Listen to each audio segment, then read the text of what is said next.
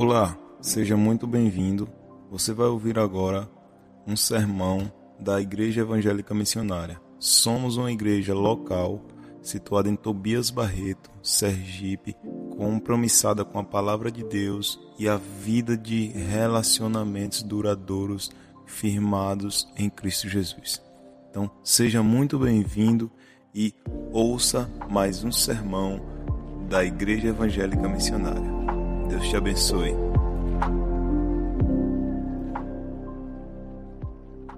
Eu creio que o Senhor já falou ao nosso coração, mas Ele ainda tem algo para ministrar o meu e o teu coração nesta noite. Amém? Gostaria de compartilhar com os irmãos algo que o Senhor ministrou meu coração já faz uns dias, mas a Bíblia vai dizer que há um tempo determinado para todas as coisas, né? Muitas vezes nós preparamos algo e achamos que o tempo para falar é esse. Mas é Ele que direciona todas as coisas. O tempo quem dita é o Senhor, porque Ele é o dono do tempo. Amém? E faz uns dias, há uns dias atrás, eu estava cantarolando uma canção que eu aprendi em um evento que a gente, que algumas mulheres fomos, nós fomos a um evento chamado Casa de Esther. E nesse evento, cantou essa canção. E eu tenho uma facilidade muito grande de aprender música. Por isso que até quando está naquelas nas épocas de, de, de, eleição, eu fico com todas as músicas na cabeça. Eu canto todas elas, porque eu aprendo muito fácil essas músicas. Essas músicas chicletezinhas, às vezes eu pego assim e falo, Jesus, misericórdia, minha mente, Senhor, toma ela. Porque essas músicas são repetitivas e acaba que quem tem facilidade de aprender acaba que aprende rápido. E eu tenho essa facilidade de aprender músicas. E eu estava indo, nós íamos para um aniversário, e quando a gente estava em direção a, ao carro, eu estava cantarolando exatamente essa música de, que diz assim: Ele é rei, rei, reina sobre mim, rei, reina sobre nós majestoso Deus. E eu repetia sempre ao Senhor, porque eu só aprendi essa parte da música. E eu ficava cantando para o Senhor na minha mente enquanto eu ia para o carro. E eu ficava cantando: Tu és rei, rei, reina sobre mim, rei, reina sobre nós, majestoso Deus. E na mesma hora que eu estava cantarolando essa música, repetida, repetidamente, várias vezes na minha cabeça, como uma, uma canção de entrega ao Senhor, o Espírito de Deus falou meu coração. É muito fácil, Vanessa. E muitas pessoas me querem como um salvador, me querem como curador, me querem como conselheiro, me querem como amigo, mas nem todos me querem como rei da sua vida. Porque até hoje, até hoje, filha, ainda perpetua e ecoa uma voz: Cristo ou Barrabás. E quando eu ouvi essas palavras do Senhor, meu coração tremeu. Porque bem verdade é, irmãos, que nos nossos dias ao olhar o cenário de qual nós vivemos hoje, é muito fácil nós querermos o Senhor como Salvador da nossa vida, como nosso libertador, como nosso amigo, como aquele que soluciona os nossos problemas, como aquele que faz o milagre acontecer, não é assim? Com aquele que está sempre pronto para nos ajudar. Mas poucos, ou a minoria, querem realmente esse Jesus como Senhor e Rei sobre as suas vidas. Porque quando Jesus vem sobre nós, Ele não vem apenas para ser o nosso libertador, Ele não vem apenas para ser o nosso Salvador, Ele não vem apenas para ser o nosso Redentor, Ele vem para ser o nosso Rei, Ele vem para reinar sobre as nossas vidas. Mas eu quero que você abra sua Bíblia em Marcos, capítulo 15, porque o Espírito Santo deseja que hoje nós venhamos a refletir sobre as nossas ações. Porque não é sobre o que Vanessa fala, não é sobre o que eu acho, mas é sobre o que ele diz. Amém? Eu queria ler com você Marcos capítulo 15, do versículo 1 ao versículo 20, e eu queria que você prestasse atenção. E logo de manhã, os principais sacerdotes, reunindo-se em conselho com os anciãos e os escribas e todo o conselho, e amarrando Jesus, levaram-no e o entregaram a Pilatos. E Pilatos lhe perguntou: És tu o rei dos judeus? E ele respondendo, disse-lhe: Tu dizes isto. E os principais sacerdotes o acusavam de muitas coisas, mas ele nada respondia. E Pilatos perguntou novamente, dizendo: Nada respondes? Vê quantas coisas eles testemunharam contra ti. Mas Jesus nada respondeu, de maneira que Pilatos se maravilhava. Ora, naquela festa era ele libertava um prisioneiro qualquer que eles desejassem.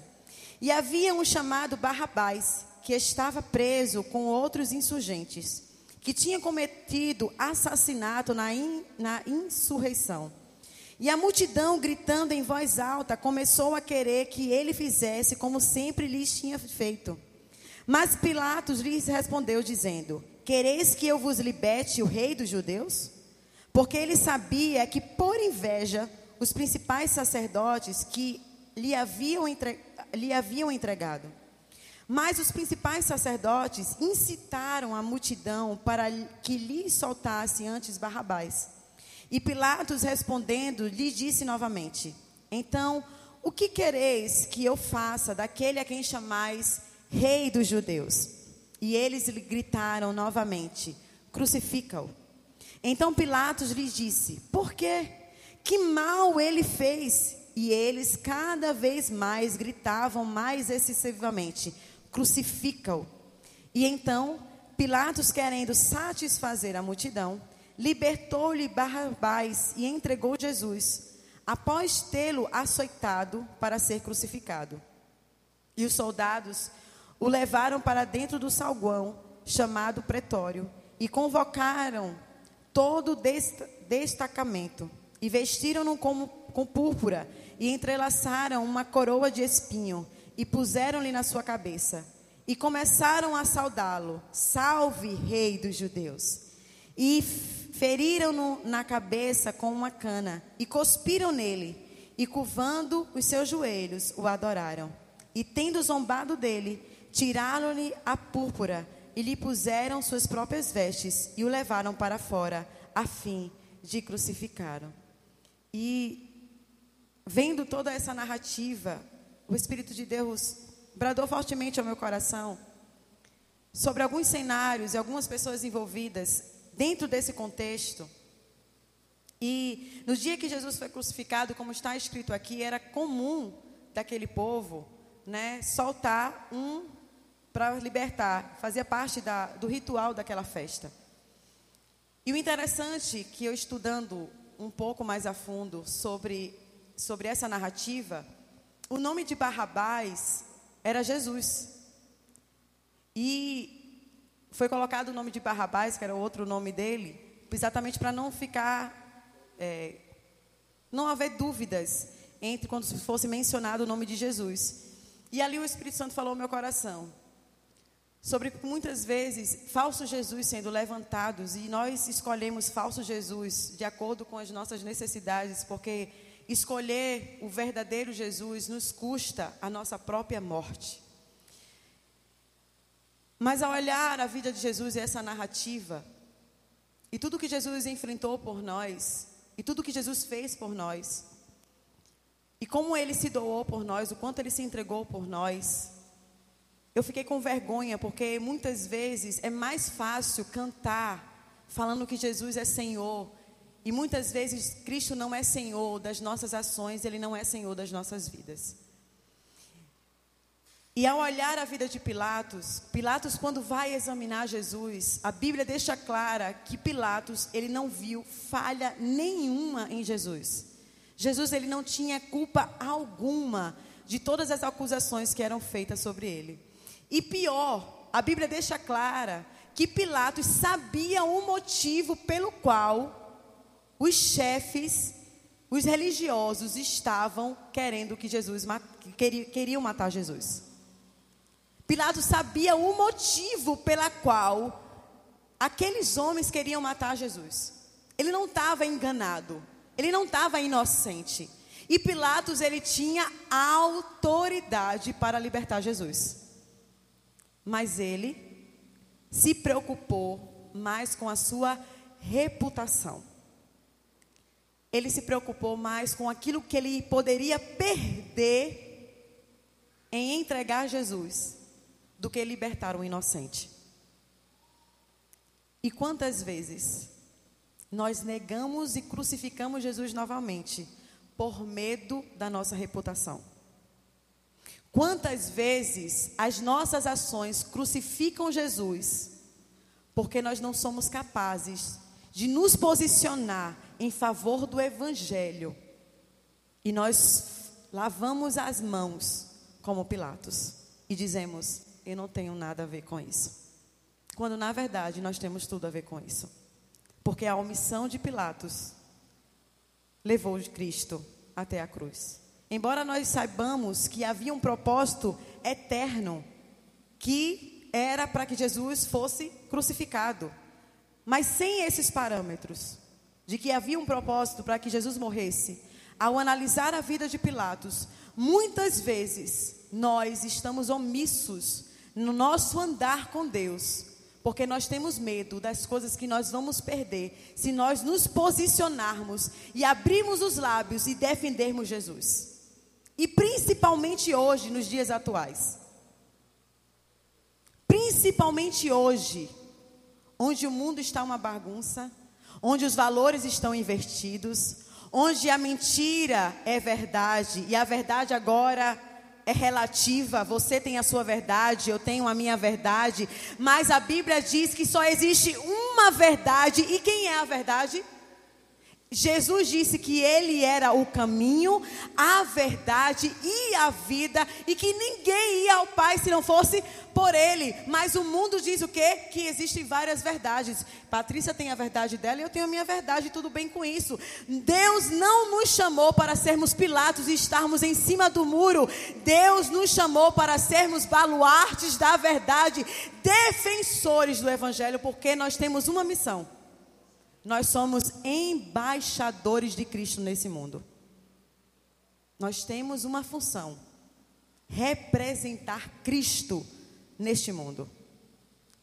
E o embaixador, ele defende não o que ele acha que é certo, ele defende o país dele.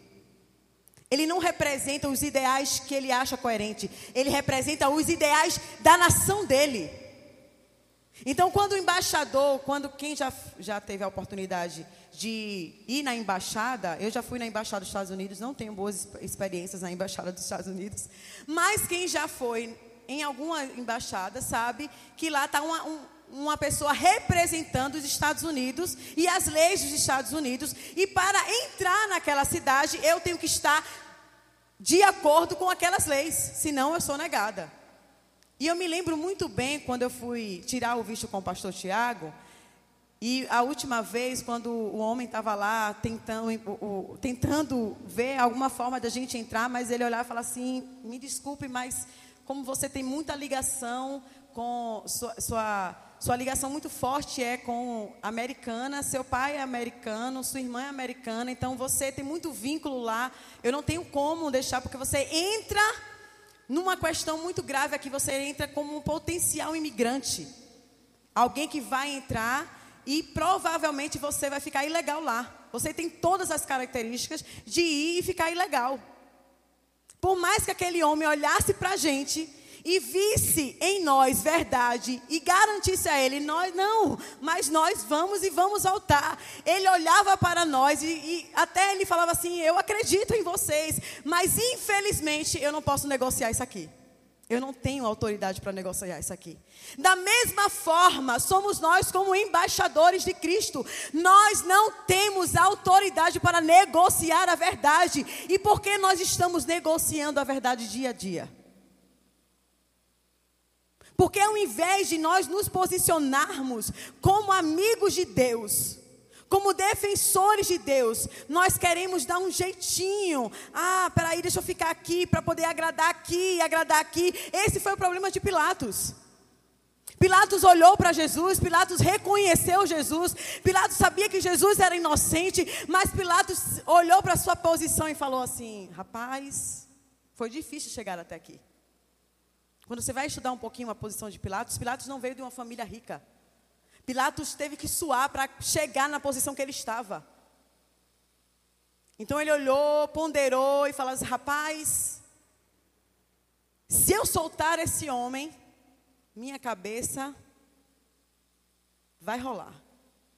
Se eu libertar ele, eu vou perder tudo. Então ele tentou de várias formas fazer com que o povo libertasse Jesus. E ele falava assim: o que é que fez Jesus? O que é que fez ele? Tentando ver se o povo escolhia Jesus. Mas deixa eu te dizer uma coisa.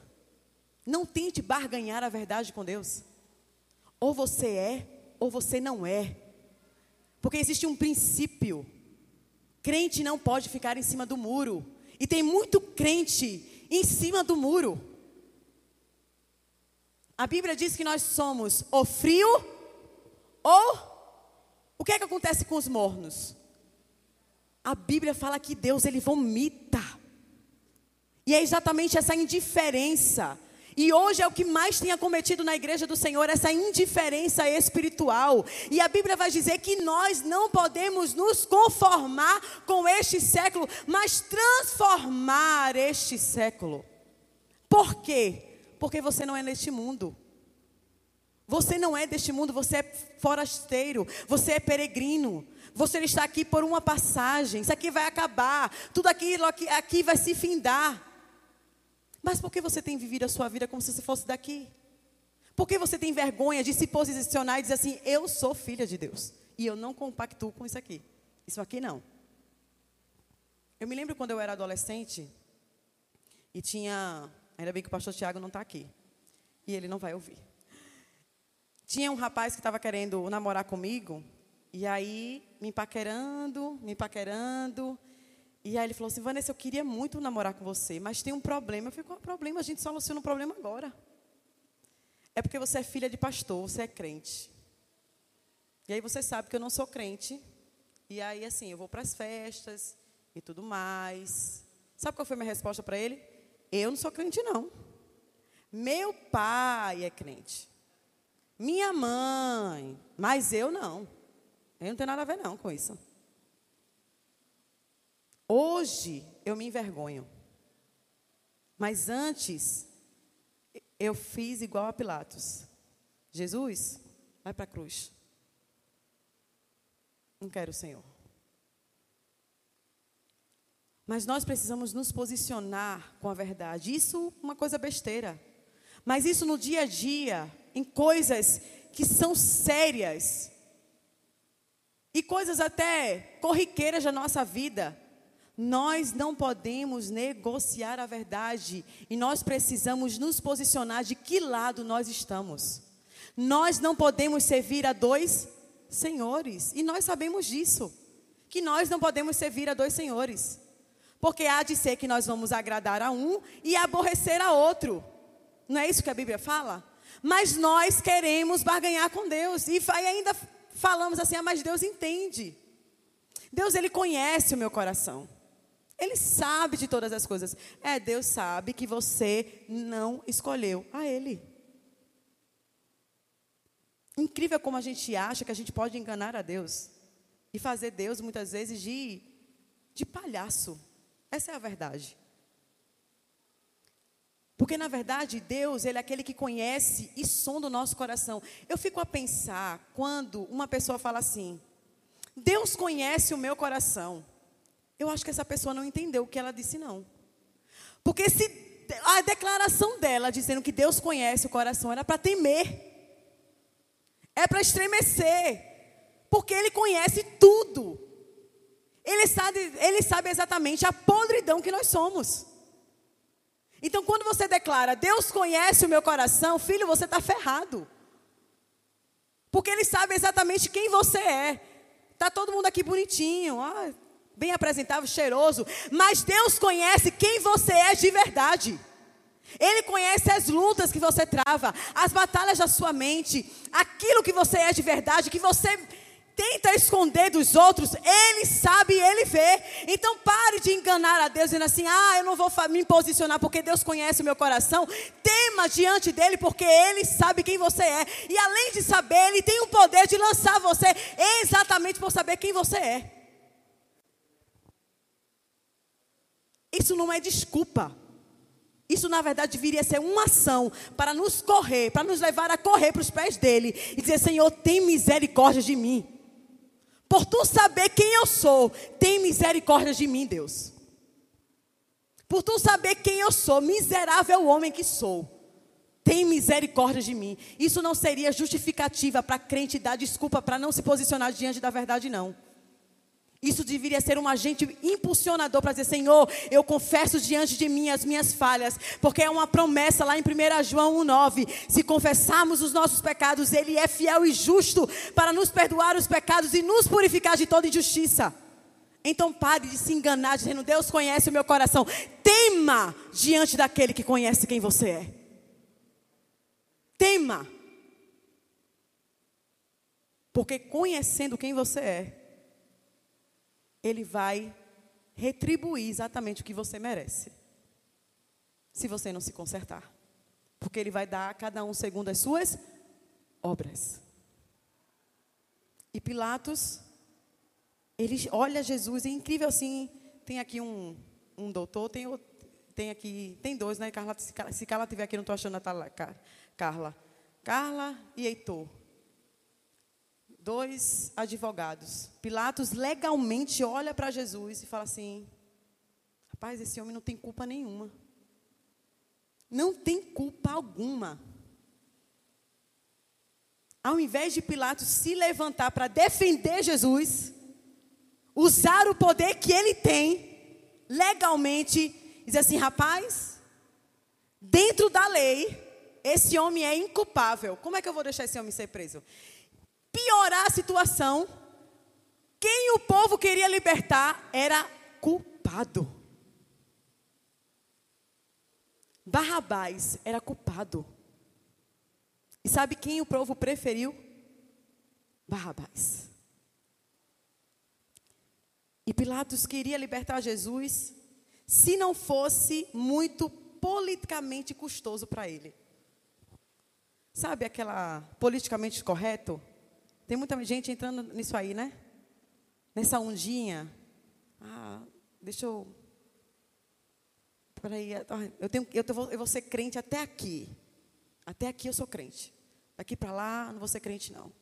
Só que a Bíblia vai dizer, lá em 1 Pedro, Pedro vai dizer algo muito tremendo. Que nós devemos ser santos em toda nossa maneira de viver. Ele vai dizer assim, olha, você seja santo em algumas áreas da sua vida. Não. A Bíblia vai dizer que nós devemos ser santos em toda a nossa maneira de viver. E a posição de Pilatos era: eu posso libertar a ele se não for, me for muito custoso. Mas para seguir Jesus, você tem que estar disposto a tua vida não levar ela como preciosa. É custe o que custar. E vai custar privilégios, vai custar perda monetária, vai te custar a perca de muitos amigos, vai te custar a perca da família, vai te custar muitas coisas. Porque ainda Jesus ecoa para nós uma palavra: quem quiser vir após mim, negue-se a, si mesmo. Tome a sua cruz e siga-me. Esse evangelho que tem sido pregado, em que venha para Jesus como estás e fique como estás, não é o evangelho de Jesus, não. Ele até aceita você como está, mas ele te transforma, porque o poder de Deus é, o evangelho é poder de Deus para transformar o mais vil pecador. Eu não conheço nenhum homem e nenhuma mulher da Bíblia que teve um encontro com Cristo e não foi transformado. Zaqueu, quando teve um encontro com Jesus, quando Jesus olhou para ele e falou: Olha, Zaqueu, desce daí, que hoje me convém entrar na tua casa. Zaqueu, quando desce, já vai dizendo a Jesus: Olha, Jesus, eu vou devolver tudo que eu peguei, eu vou devolver quatro vezes mais. O que é isso? Transformação de vida. Não tem esse. Tem muita gente, acho que aqui, acho que talvez fala, né? Crente Raimundo. Já ouviu falar de crente Raimundo? Pé na igreja, pé no mundo? Não tem isso com Deus, não. Com Deus não tem isso. Com Deus é ou você é de Deus, ou você é do mundo. Porque se você for do mundo, se você amar o mundo, sabe o que a Bíblia vai dizer quem ama o mundo? Quem ama o mundo se constitui inimigo de Deus. Então não tem esse. Você pode gostar da igreja missionária, pode gostar do pastor, que ele é gente boa, e vou dizer, é verdade, o pastor é gente boa, prega legal, pode gostar do ministério de louvor, pode vir aqui todo domingo, mas se você não se posicionar, de nada vai adiantar. Porque a tua omissão já é uma resposta. E qual é a resposta? Liberta Barrabás.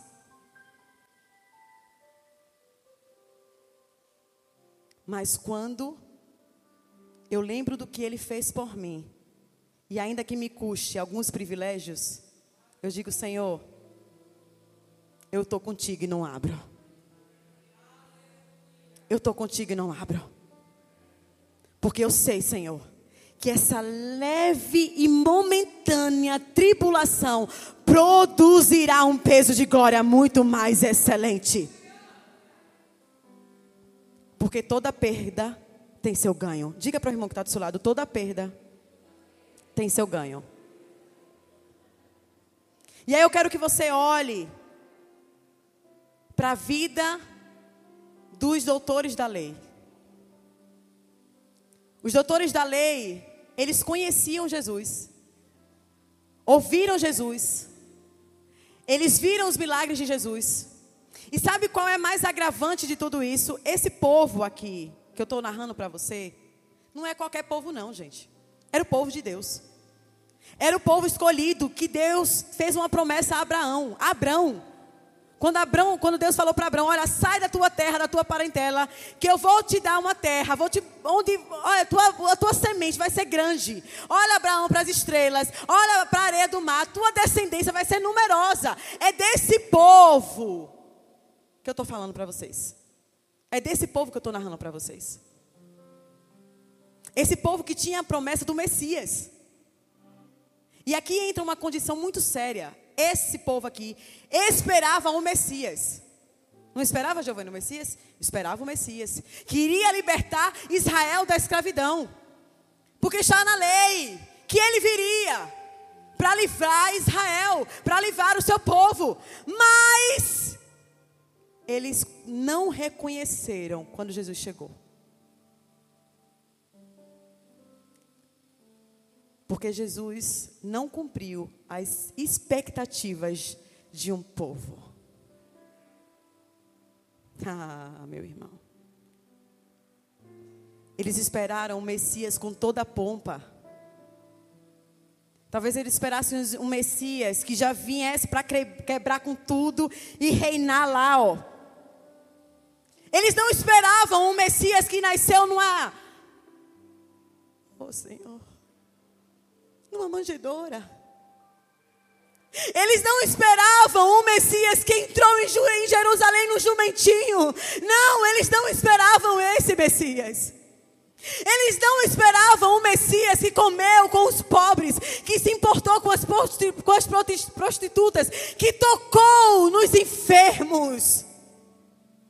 Ah, eles não esperavam o Messias que tocou no leproso que estava na lei que aquele que tocasse no leproso se tornaria impuro. Eles não esperavam isso. Porque deixa eu te dizer uma coisa. Tudo que você acha de Deus, tudo que você acha que conhece de Deus, não é nada. Porque Paulo, que era um dos homens mais conhecedores da lei, teve todo o seu conhecimento dos, vamos dizer, da melhor faculdade, aos pés de Gamaliel. Ele vai declarar algo tremendo. Quem conheceu a mente do Senhor? Quem foi o seu conselheiro? Quem lhe deu a ele para que lhe seja dado? Porque dele, por ele, por meio dele, para ele são todas as coisas. Glória, pois, a ele eternamente.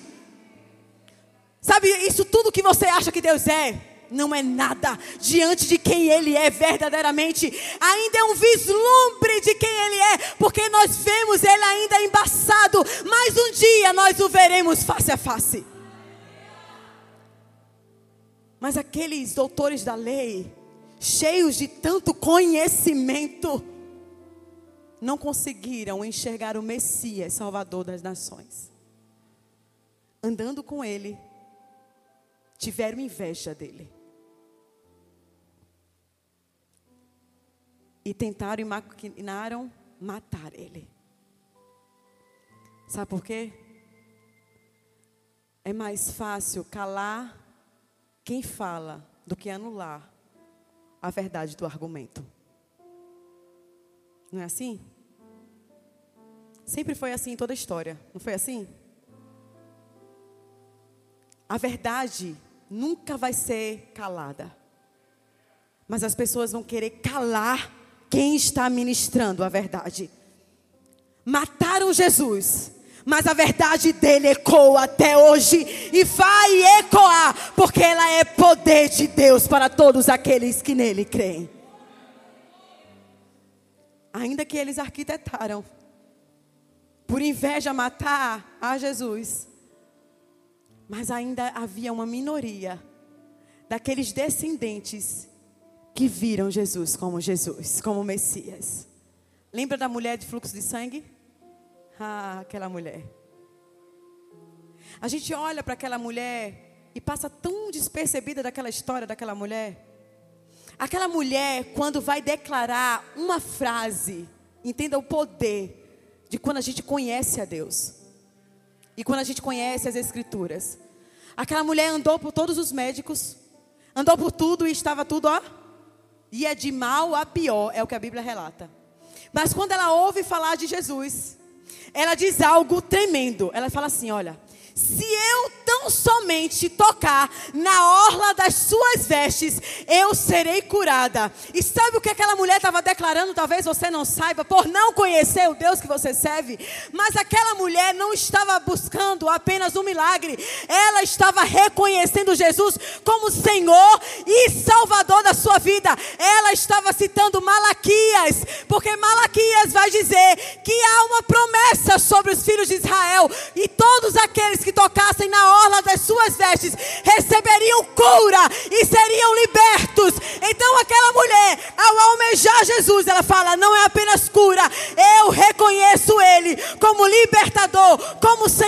minha vida.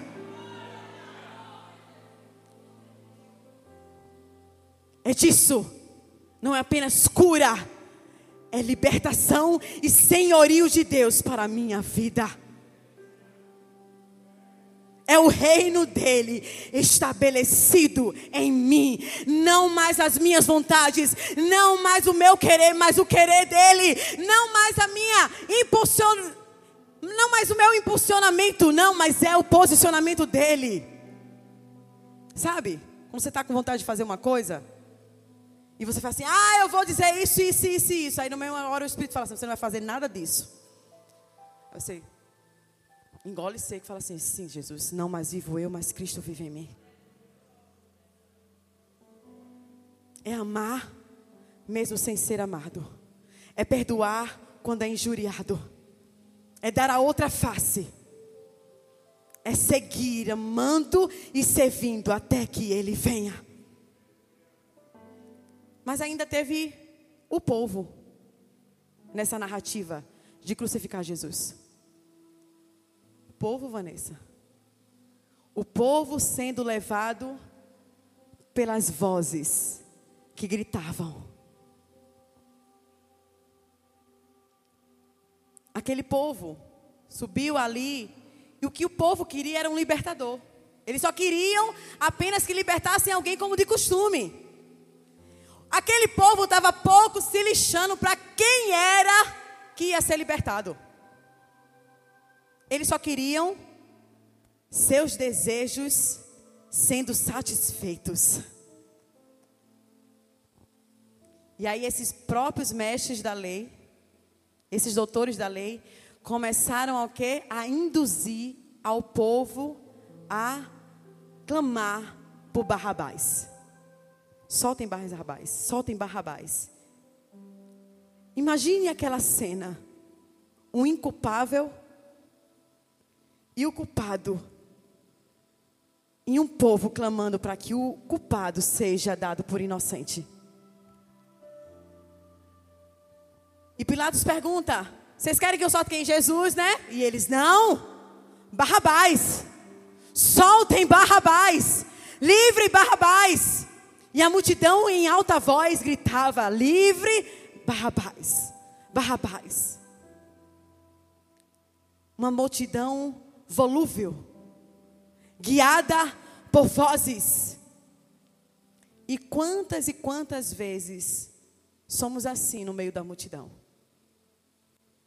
Levados de um lado para outro, por não conhecer a voz do bom pastor.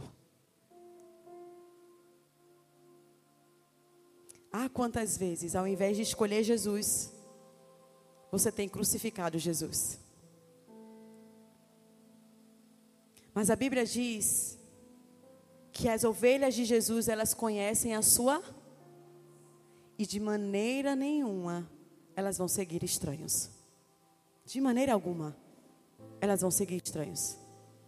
Isso está narrado em João 10. E a gente estava compartilhando isso exatamente aqui no encontro das amigas. Falando da necessidade, da importância de nós conhecermos o Deus a quem nós servimos. Porque hoje Muitas pessoas se levantam para falar em nome de Deus, quando muitas vezes não é Deus falando. E quantas e quantas multidões sendo levadas por essas vozes que se dizem que estão falando em nome de Deus, quando na verdade não é Deus que está falando. Mas somente as ovelhas que têm o hábito de ter constância a ouvir o seu pai vai discernir quem é pai e quem é impostor. Mas quem não conhece Deus é levado para um lado e para o outro e facilmente ser manipulado. Porque quem não tem convicção é uma terra fértil para manipulação. Se você não tiver convicção, né? Isso, Heitor. Pega um júri convicto. Você pode ter o melhor argumento. Você não vai convencer nunca. Mas se não tiver convicção, qualquer lábia vai se tornar verdade para ele. E quando nós não conhecemos a Deus, qualquer coisa que é dita, nós tomamos como palavra de Deus. E nós precisamos conhecer o Deus a quem nós servimos. Porque hoje o Senhor ainda brada aos nossos corações. Cristo ou Barrabás? E esse clamor da multidão é tão tremenda porque Deus ministrou ao meu coração algo tão tremendo. Eu disse: Deus, essa multidão é uma multidão ingrata. Por que ingrata, Vanessa? Essa multidão tinha sido curada por ele. Essa multidão tinha sido alimentada por ele. Essa multidão, muitos que estavam ali naquela multidão, tinham experimentado, visto ele expulsar demônios. E essa mesma multidão estava aclamando para que ele fosse morto. Porque é muito fácil eu receber os benefícios de Deus. Mas o difícil é me posicionar quando tudo pegar e eu continuar, quando as, todo mundo vier contra mim e eu continuar firme com Ele até o fim. Embora a multidão escolhesse o mal, Deus estava transformando o mal em bem. Embora aquela multidão, pela sua má escolha, escolheu ali crucificar Jesus, o Deus de toda a glória estava transformando aquele mal em bem. E sabe o que é mais constrangedor disso tudo? Barrabás é liberto. Jesus é levado. Mas além de ser levado, ele foi ridicularizado. Cuspiram nele, zombaram dele, bateram nele ele foi açoitado. Eu não sei quantos de vocês, quando leem a Bíblia, vão estudar o que é essas profundidades. Quando eu fui ver sobre o açoite, o açoite eram, tiras que no, na, nas pontas das tiras eram ossos. Ossos afiados. Então, todas as vezes que aquilo era jogado nas costas das pessoas, quando vinha, vinha pele. Vinha, vinha, era terrível. Jesus foi açoitado. Uma coroa de espinho foi colocada nele. Bateram em Jesus. E ainda assim, ao olhar aquela multidão, sabe o que Jesus fala? Pai, perdoa-lhes, porque eles não sabem o que estão fazendo. Eles não sabem. Eles não sabem. Mas hoje o Senhor te trouxe aqui neste lugar para te dizer algo tão simples. Pare de ter a sua vida como preciosa. Pare de querer satisfazer a sua carne, porque quanto mais você satisfazer ela, mais ela vai querer satisfazer. É um, é um vício sem fim. Mas deixa eu te dizer, vale a pena crucificar a tua carne na cruz. Porque é uma promessa de vida eterna para todos aqueles que renunciarem à sua vida.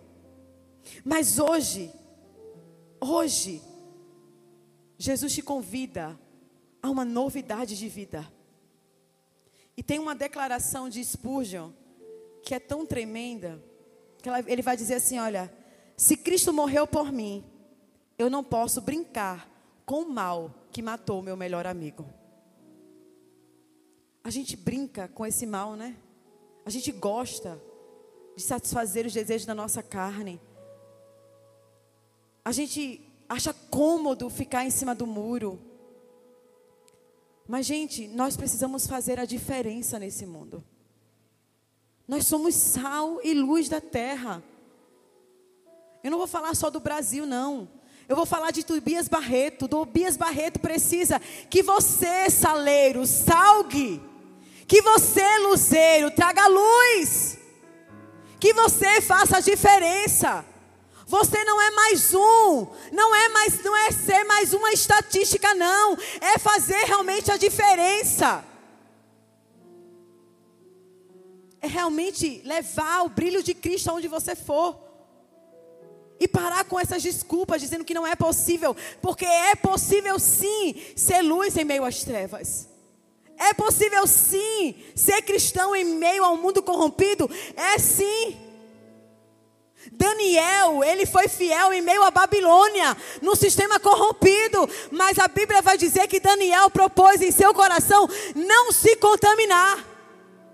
José também, quando chegou lá e na hora H, que a mulher de Potifar foi lá atrás dele, ele poderia muito bem dizer assim: ah, a carne é fraca. Não, ele decidiu não pecar contra o Senhor dele. A gente dá muita desculpinha. Ah, a carne é fraca. A gente esquece que a Bíblia diz que o nosso espírito é forte e ele já está pronto. O nosso espírito é forte, ele é muito maior do que a nossa carne. Nós precisamos nos posicionar parar de lavar as mãos, parar com essa indiferença espiritual. Nós precisamos agora nos levantar verdadeiramente e alinhar-nos com o trono da graça. Nós precisamos hoje escolher qual Deus que nós vamos servir. É Cristo ou é Barrabás? O Deus da facilidade? O Deus da satisfação? Escolha o Deus que requer de você renúncia, mas tem para você vida e vida em abundância.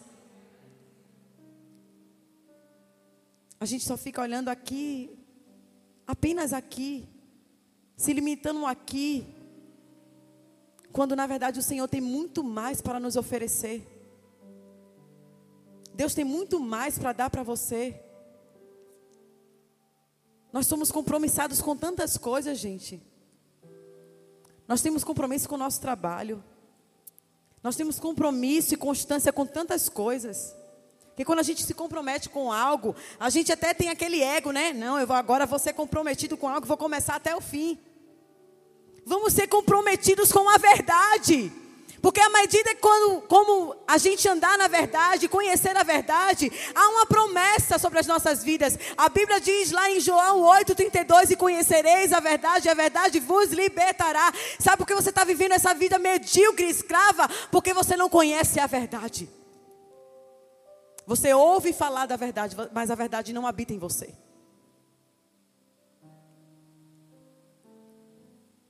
O que o Senhor quer de você não é que você seja um frequentador de igreja, não. Deus, Ele quer que você se torne amigo e filho dEle. Ele quer ter relacionamento com você. Ele quer se revelar a você.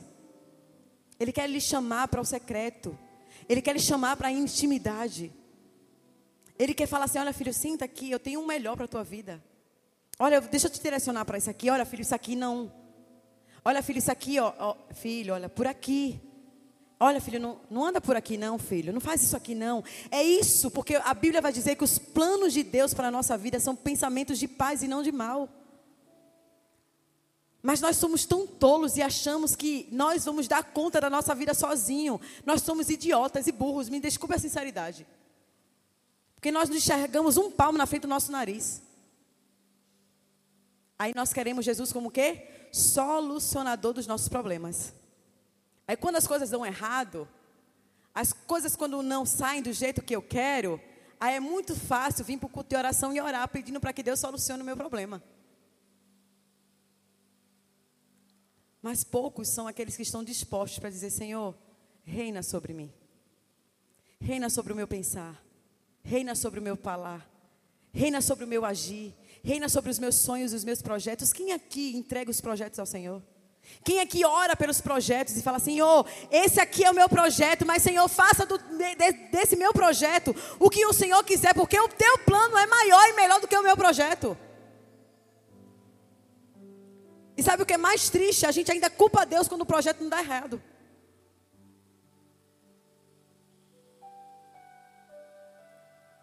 Deixa eu te dizer, quem é rei é ele, você é o servo.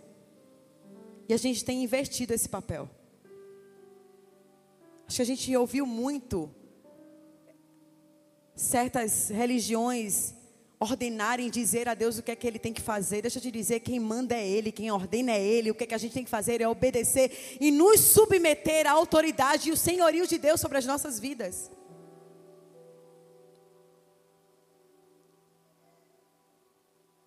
Nós precisamos aprender a entregar tudo a Deus. E sabe o que Deus brada no meu coração?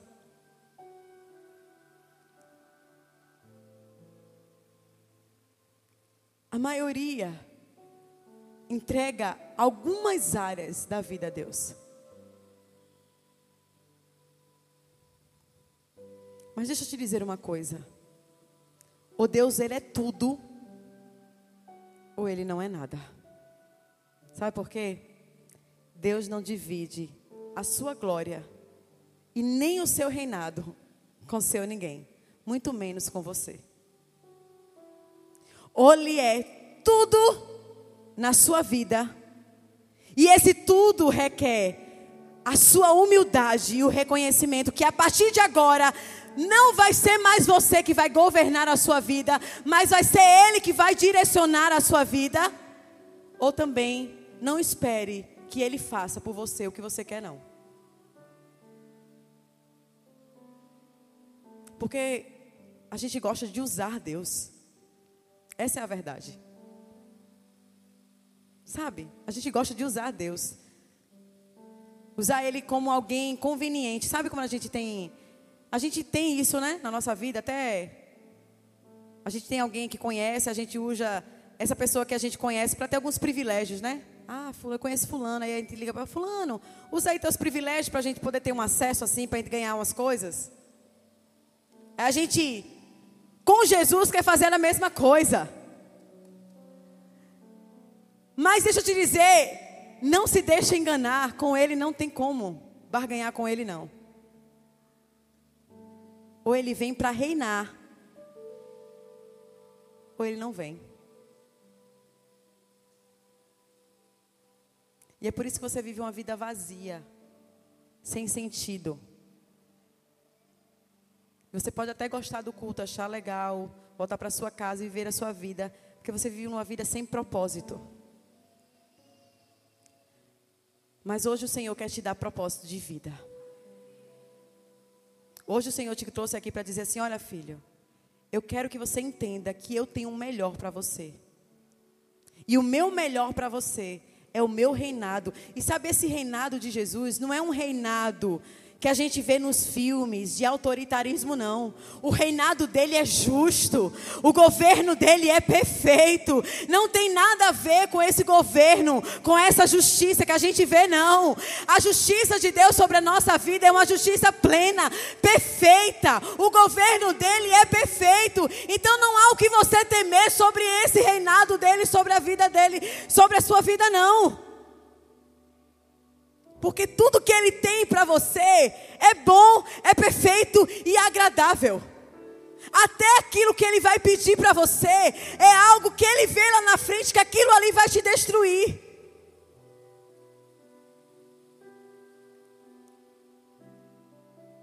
E como nós somos tolos em não deixar que esse Rei perfeito reine na nossa vida. Não seja como aqueles aqueles homens que viram esse rei, trazendo sobre o povo de Israel um fardo leve, um jugo suave, mas eles queriam continuar naquela coisa pesada, um fardo pesado. Mas o que o Senhor quer para você é vinde, vinde como você está podre do jeito que você está, perdido do jeito que você está. Venha como você está. Mas Vanessa, eu não sou digna. Nenhum daqui é digno. Não se trata de dignidade. Se trata da graça. É graça sobre graça. É o favor dele sobre as nossas vidas. Se até hoje você tem caminhado longe de Deus, escolhendo Barrabás todos os dias, hoje o Senhor te chama para você escolher Cristo todos os dias. Para que você possa dizer, Senhor, eu escolho você. Eu quero ser teu amigo. Eu quero andar contigo.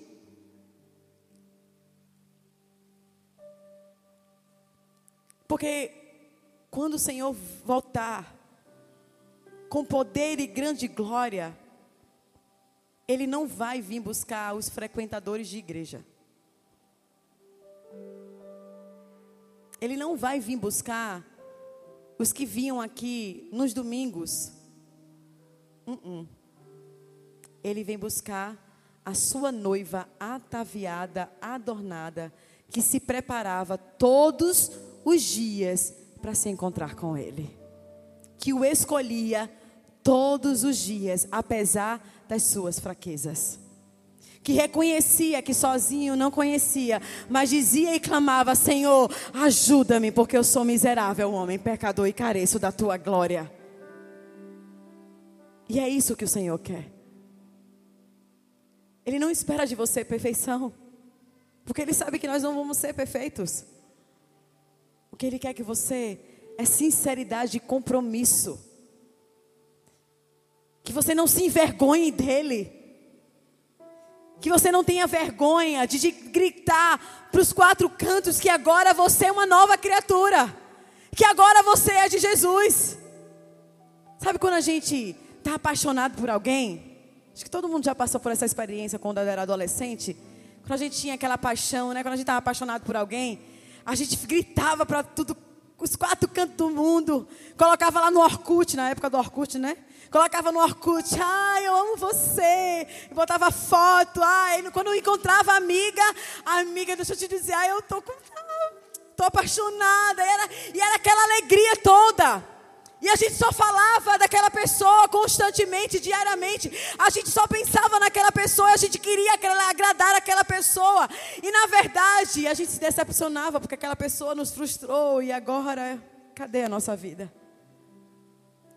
Mas hoje está aqui alguém que vai além de expectativas humanas que é o verdadeiro amor, que é o próprio amor e que deseja suprir todas as necessidades do teu coração, para que você verdadeiramente possa gritar para Tobias de Barreto: Eu encontrei o verdadeiro amor, eu encontrei o amor de verdade. Não é um amor qualquer, é o amor que sacia e transforma. E sem vergonha gritar para os quatro cantos: Ah, eu estou apaixonada por Jesus. Ah, como eu amo Jesus.